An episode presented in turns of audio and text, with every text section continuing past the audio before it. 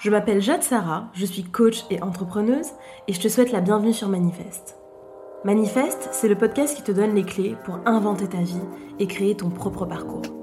Ensemble, on va explorer, témoigner et s'inspirer. Le but de ce podcast Permettre à chacun de se connecter à son identité profonde et de se réaliser dans son plein potentiel. C'est parti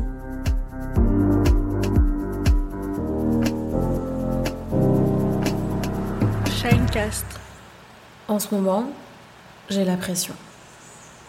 Ou, je sais pas, peut-être que je devrais dire, je me mets la pression. J'ai un sentiment de, de trop.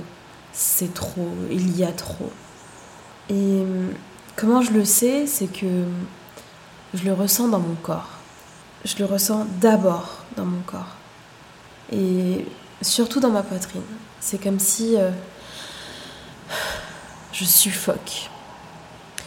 Il y a cette espèce de poids sur ma cage thoracique. Dès que je pense à, à ce trop, à toutes ces choses que je dois faire, que je dois être, que je dois accomplir, je l'observe aussi dans, dans mes pensées, dans mon langage. Les il faut que, puis j'ai pas le choix, et puis je dois faire ça, et puis je dois mettre ça en place et être à cet endroit et accomplir telle et telle et telle et telle chose. Comme si une autre réalité n'était pas possible. En fait, c'est ça, je crois. C'est. Je ne me sens pas libre. Mais au sens profond du terme, parce qu'en fait, je le dis souvent, la liberté, c'est pas l'absence de contraintes. Bien au contraire, la liberté a besoin de ce périmètre pour pouvoir s'exprimer. Mais c'est comme si justement on n'est pas. Je ne suis pas libre de choisir ces contraintes justement. La vraie liberté donc. Comme si d'une certaine manière je subissais certaines de ces contraintes. Et ça se retrouve dans les il faut que et je dois. Je le dis souvent à mes coachés, mais ces, formules-là peuvent être problématiques ou en tout cas révélatrices d'un désalignement ou de quelque chose qu'il nous faut observer avec encore plus de conscience. Parce que moi, je crois plutôt à la force du désir, des j'ai envie de. Je crois que ça, ça m'appelle. Moi, je crois plutôt à ces dynamiques-là qui sont nourries par le, désir. Et c'est vrai que j'ai observé euh, récemment tout ce langage, toute cette pression présente dans mon corps, présente dans ma respiration, présente dans mes pensées présente dans mes interactions. Et alors je commence à me demander, mais pourquoi? Pourquoi? Puisque justement j'en prends conscience, alors j'essaye de, comprendre l'origine de cette pression pour euh, ainsi euh, ensuite la l'apaiser et la remettre à sa juste place, une place où elle n'est pas immobilisante, où elle n'est pas écrasante, mais une place où elle est suffisamment euh, petite et silencieuse pour que je puisse continuer à avancer. Alors j'ai commencé à me demander pourquoi. Pourquoi cette urgence? Pourquoi cette obligation à être et à faire et à accomplir et à, à vouloir toujours plus? Pourquoi ce sentiment de ce qui est là n'est pas encore assez, n'est jamais assez? Parce qu'en fait la pression c'est un petit peu ça, c'est je me sens oppressée en l'occurrence, obligée, parce que je n'ai pas encore ici et maintenant ce qu'il faut pour être dans un état d'apaisement et de sérénité. C'est un petit peu ça qu'elle nous dit finalement la pression. Alors pourquoi? Pour tenter de répondre à cette question, je me suis placée sur ce chemin, qui est finalement la vie, et je me suis mise en position méta.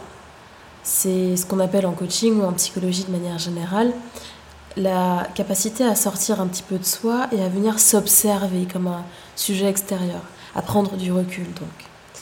Et j'ai regardé au loin et je me suis vraiment connectée à ce reste à parcourir d'une certaine manière.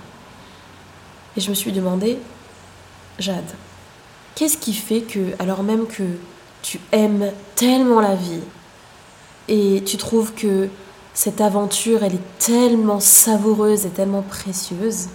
Qu'est-ce qui fait que ce reste à parcourir t'angoisse? Qu'est-ce qui fait que tu ressens toute cette pression en ce moment?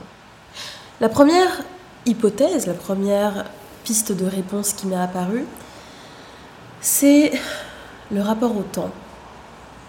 J'en parlais dans l'une de mes dernières vidéos, qui est en fait un extrait d'une conférence que j'ai donnée en Martinique au mois de décembre, où j'expliquais que souvent, euh, dans ce rapport que l'on a euh, à l'épanouissement, donc à une forme de réussite, il était opportun de cultiver un rapport au temps long, un rapport au temps apaisé, parce que justement, la réussite, quand elle est profonde et alignée en phase avec nos valeurs et nos aspirations, elle demande de la patience. Pourquoi? Parce qu'elle est une construction. Elle n'est pas un miracle ou un hasard ou uniquement une forme de contingence. Elle est comme une petite recette que l'on a mis du temps à, à, peaufiner, à soigner avec ce petit ingrédient magique et cette petite touche de ceci et cette petite touche de cela. Puis en fait, on a essayé plein de cuissons différentes, etc. Si on continue avec la métaphore de la recette. Et donc, je me suis posé sincèrement cette question. Je me suis dit, tiens, est-ce que ton rapport au temps, il ne s'est pas un petit peu décalé, il ne s'est pas un petit peu déréglé? Parce qu'il est vrai que ces derniers temps, il y a eu comme une forme d'accélération dans ma vie, dans le réel de ce que mon existence euh, est en ce moment. Et hum, pour quelqu'un comme moi qui, qui aime le contrôle, qui aime maîtriser, et, et pour qui effectivement la zone de confort c'est cette maîtrise, eh bien ça crée de l'inconfort et donc ça crée de la pression et ça crée de l'angoisse que de constater avec parfois un petit peu de vertige, que le réel va plus vite, parfois, et c'est le cas en ce moment, que ma capacité à l'analyser et à l'intégrer. Et c'est vrai que j'ai cette tendance à vouloir, alors même que je suis en train de vivre des choses, eh bien à vouloir en même temps prendre un temps euh, d'introspection, d'analyse, de prise de recul, pour pouvoir à la fois les vivre et dans le même temps les intégrer pour justement tirer les fruits, les enseignements de ce vécu, puis ensuite pouvoir le repartager, le réinjecter dans mes coachings, le, savourer, en tirer le nectar. Et c'est une sorte en fait d'éthique de vie que j'ai, de non pas seulement vivre les choses avec voilà dans, dans l'immanence, mais vraiment à chercher à les à les intégrer en profondeur, à les questionner, à les replacer euh, vis-à-vis de mes valeurs, vis-à-vis de mes relations, vis-à-vis de ma foi. Et en fait, en ce moment, eh bien, je ne peux pas faire ça. Et ça, c'est la réalité de, de ma vie. C'est ça m'oblige en fait à sortir de cette éthique, de cet idéal de conduite que j'ai et que je souhaite pour moi-même et pour ma vie et à m'ancrer dans ce réel qui, qui va plus vite en ce moment, qui me dépasse, qui me submerge dans tout ce qu'il a de, de surprenant et de positif et de merveilleux. Parce qu'effectivement, il, il m'arrive des choses derrière ce micro qui, qui sont absolument euh, incroyables et magnifiques et inattendues. Puis en même temps, il m'arrive aussi euh, des épreuves, euh, extrêmement euh, difficile que je n'avais pas forcément pu anticiper. Et donc en fait, dans ce cocktail de, faits, mais aussi de ce cocktail d'émotions et de sensations et de, et de pensées auxquelles je, je fais face en ce moment, eh bien voilà, je dois accepter ce débordement, je dois accepter cette accélération qui cause de la pression. Donc effectivement, la première piste que j'ai du pourquoi cette pression, c'est ce rapport au temps. Et donc cette, cette impatience que j'ai. Parce que moi, je voudrais et vivre, et comprendre, et prendre du recul, et analyser, et intégrer tout ça en même temps. Puis là, je peux pas. Donc ça parle aussi, et, je me rends compte à mesure que je vous, que, que je vous en parle aujourd'hui, ça parle aussi d'humilité finalement. Ça parle de cette incapacité à laquelle euh, je fais face et qui est le fruit du réel. Donc voilà, c'est une épreuve aussi d'humilité et, d'acceptation. Et d'accepter, c'est pas toujours évident. La deuxième hypothèse de réponse que j'ai sur euh, pourquoi toute cette pression face euh, au chemin qu'il me reste à parcourir et face à, à toutes ces choses qui, qui, se passent, je crois que c'est mon rapport à la perfection. Je suis tellement encore, hein, malgré euh, tout le travail qu'il y a déjà eu et dont je suis tellement fière, mais je suis encore tellement attachée et donc d'une certaine manière un petit peu prisonnière à cette euh, idée de la perfection, à ce besoin de perfection, de toujours bien faire, de toujours mieux faire. Et cette exigence, que dis-je, de cette intransigeance que j'ai vis-à-vis de moi-même, que finalement elle crée un stress sur l'organisme. Parce qu'on est face à ce chemin qu'il reste à parcourir, à toutes ces choses que l'on doit encore euh, accomplir, et, et tous ces défis à relever, mais on sait déjà je sais déjà que je ne vais d'une certaine manière jamais être à la hauteur de mes propres attentes. Je ne vais jamais être à la hauteur de cette perfection. Parce que de fait, je suis un être humain. Et donc de fait, je vais faillir à l'atteindre, cette perfection. Parce qu'elle n'est pas du domaine de l'humanité. Parce qu'elle est du domaine de l'idéal. Et même si aujourd'hui, avec tout le travail que j'ai fait sur ce sujet, je ne me considère plus comme une idéaliste, eh bien, il y a encore des, petites traces de ce fonctionnement, des petites traces de ces schémas qui finalement m'empêchent d'être pleinement.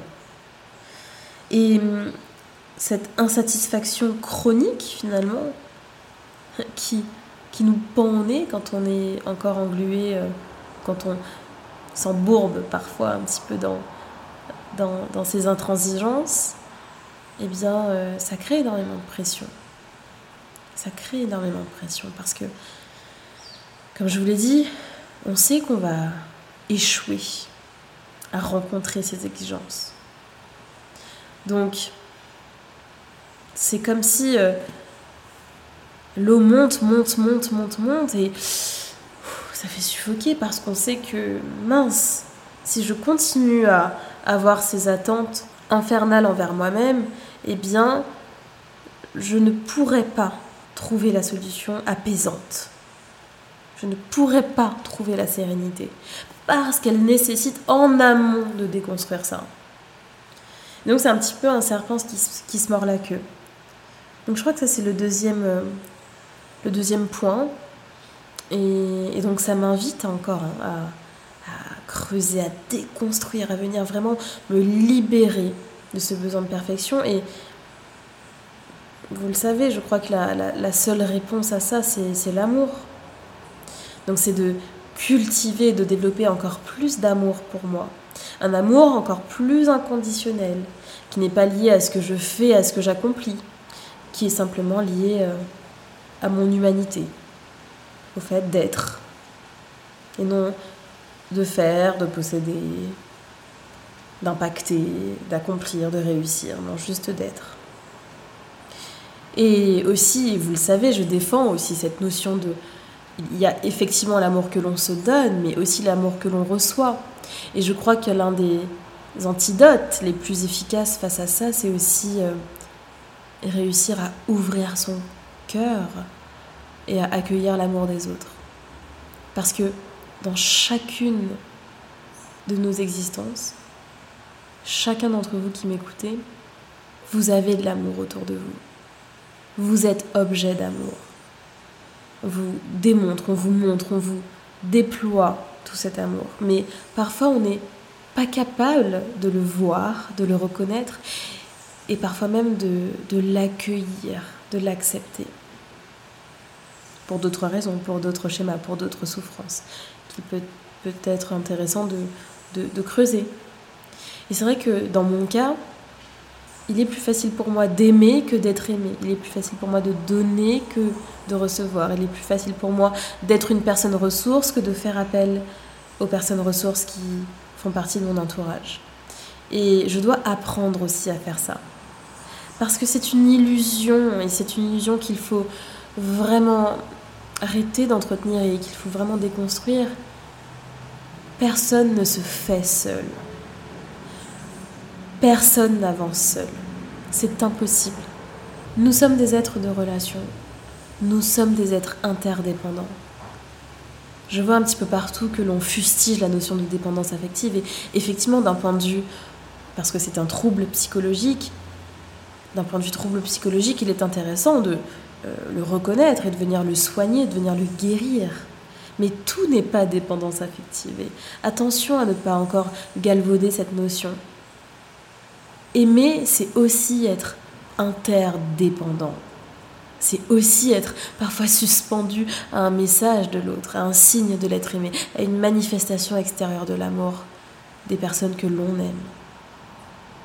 Et je crois qu'il faut aussi embrasser cette part tellement humaine et vulnérable en nous. oui, nous avons ce besoin d'être aimés, et selon moi, cet amour, justement, est la plus grande des réponses à cette pression.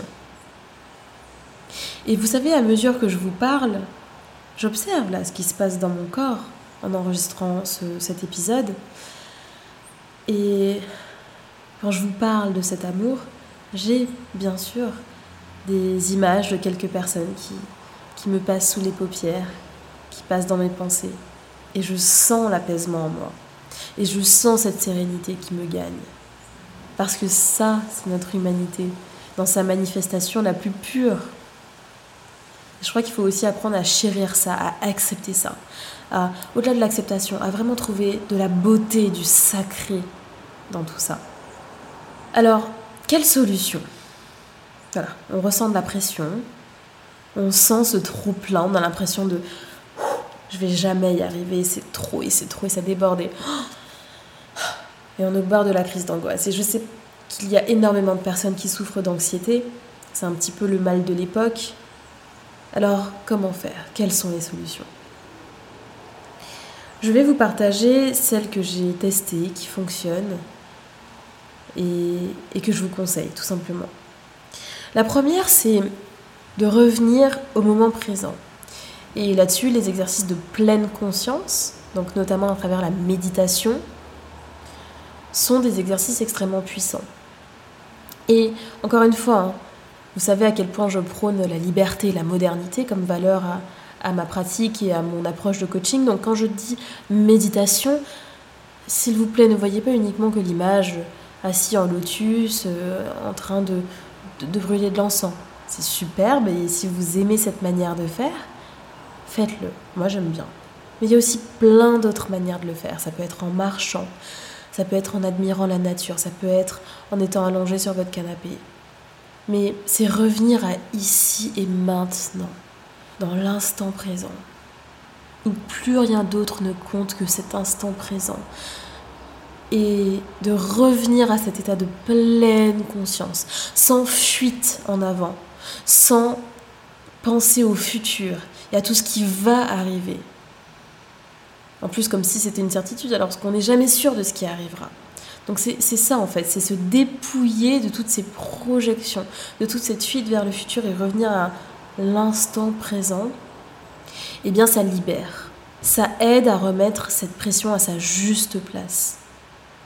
Deuxième solution que j'ai testée et qui est extrêmement euh, efficace, c'est de revenir à ce que j'appelle l'essentiel. L'essentiel, c'est un terme que j'aime énormément parce qu'il y a le mot essence, donc une, notion de, vérité. On revient en son centre. Et pour moi, revenir à l'essentiel, c'est revenir à l'amour. Je vous en ai un petit peu parlé il y a quelques secondes, c'est revenir à ce qui fait sens, essentiel. Et pour moi, revenir à ce qui fait sens, je vous l'ai dit, c'est revenir à l'amour. Donc c'est me reconnecter, eh bien, euh, par exemple, aux trois formes d'amour, agapé, philia, eros. Revenir donc à l'amour amoureux, à l'amour de son prochain, à l'amour des siens, à l'amour fraternel. Quand je me reconnecte à ça, en profondeur, à l'amour amoureux, à l'amour de mes frères et sœurs, à l'amour de mes parents, à l'amour du divin, à l'amour de mes amis, à l'amour pour moi-même, à l'amour de mon métier, de mes clients, à cet amour qui nous lie, à ce lien, à cette, à cette, humanité vraiment dans, dans son essence, il n'y a rien qui m'apaise plus que ça. Il n'y a rien que je ne trouve plus beau que ça.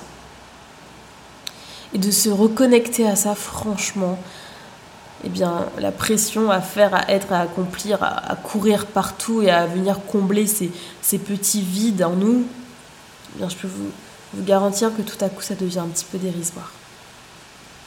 Troisième solution que, que j'envisage, c'est toujours de revenir au corps. Souvent, on se dit, je vais apaiser mon mental, je vais apaiser mes pensées pour euh, pouvoir apaiser ensuite mon corps, pour avoir les répercussions sur mon corps. Comme si c'est en fait euh, l'organe central qui dirige, euh, c'est le cerveau. Donc on apaise d'abord son mental, c'est la première étape, et puis ensuite, voilà, le, corps va suivre. Eh bien, ça se passe pas toujours comme ça. Moi, je crois qu'il y a énormément de réponses, de vérité dans le corps. D'ailleurs, j'adore cette citation de Nietzsche hein, que je partage très très souvent sur Manifeste, qui est Il y a plus de sagesse dans votre corps que dans toutes les philosophies. Eh bien, je crois énormément à ça. D'ailleurs, ça me fait aussi penser à une autre citation que j'ai euh, entendue hier euh, en regardant euh, La Grande Librairie sur France 5. C'est une citation de Colette qui nous dit Moi, c'est mon corps qui pense. Il est plus intelligent que mon cerveau. Il ressent plus finement, plus complètement que mon cerveau. Toute ma peau a une âme. C'est tellement bien dit. Et effectivement, il y a énormément de vérité dans notre corps. Donc en venant d'abord parler au corps, en venant d'abord soigner le corps, par des caresses, par du yoga, par des soins, par du reiki, par toute cette pratique qui vraiment met en priorité le corps, eh bien on, vient apaiser aussi cette pression et ces vertiges qui, qui sont d'ailleurs souvent des pensées, des pensées parasites, des petits discours intérieurs. Et donc moi voilà, je crois vraiment à cette, à cette puissance du corps qu'il ne faut pas euh, fuir en fait, hein, dont il ne faut pas se faire l'économie. Parce que c'est se priver vraiment d'un super pouvoir. Et puis la dernière solution qui me semble vraiment intéressante, c'est de prendre du recul. Alors dit comme ça, cette formule, on se dit, bon d'accord, mais ça ressemble à quoi de prendre du recul? Pour moi, la prise de recul, en fait, permet une chose, c'est de créer de la perspective. Voilà un autre mot que j'aime beaucoup. Mettre les choses en perspective, c'est-à-dire à l'échelle de sa semaine, de son mois, de son année, de sa vie. De sa vie.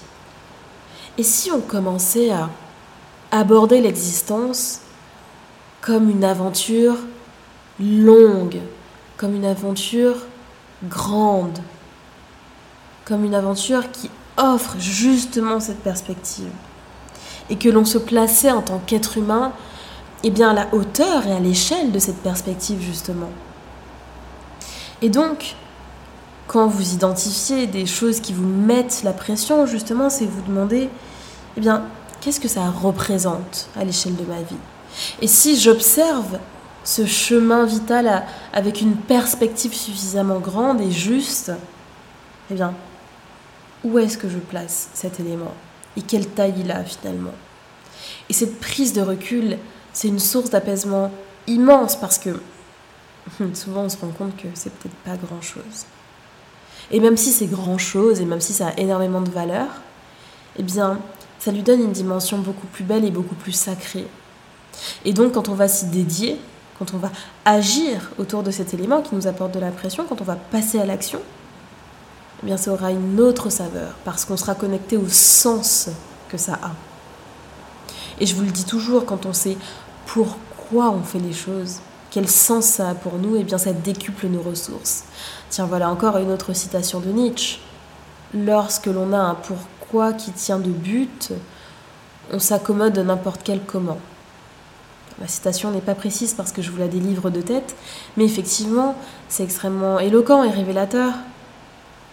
Quand on est connecté au pourquoi des choses, au sens qu'elles ont pour nous, effectivement, on s'accommode de toutes les de toutes les circonstances.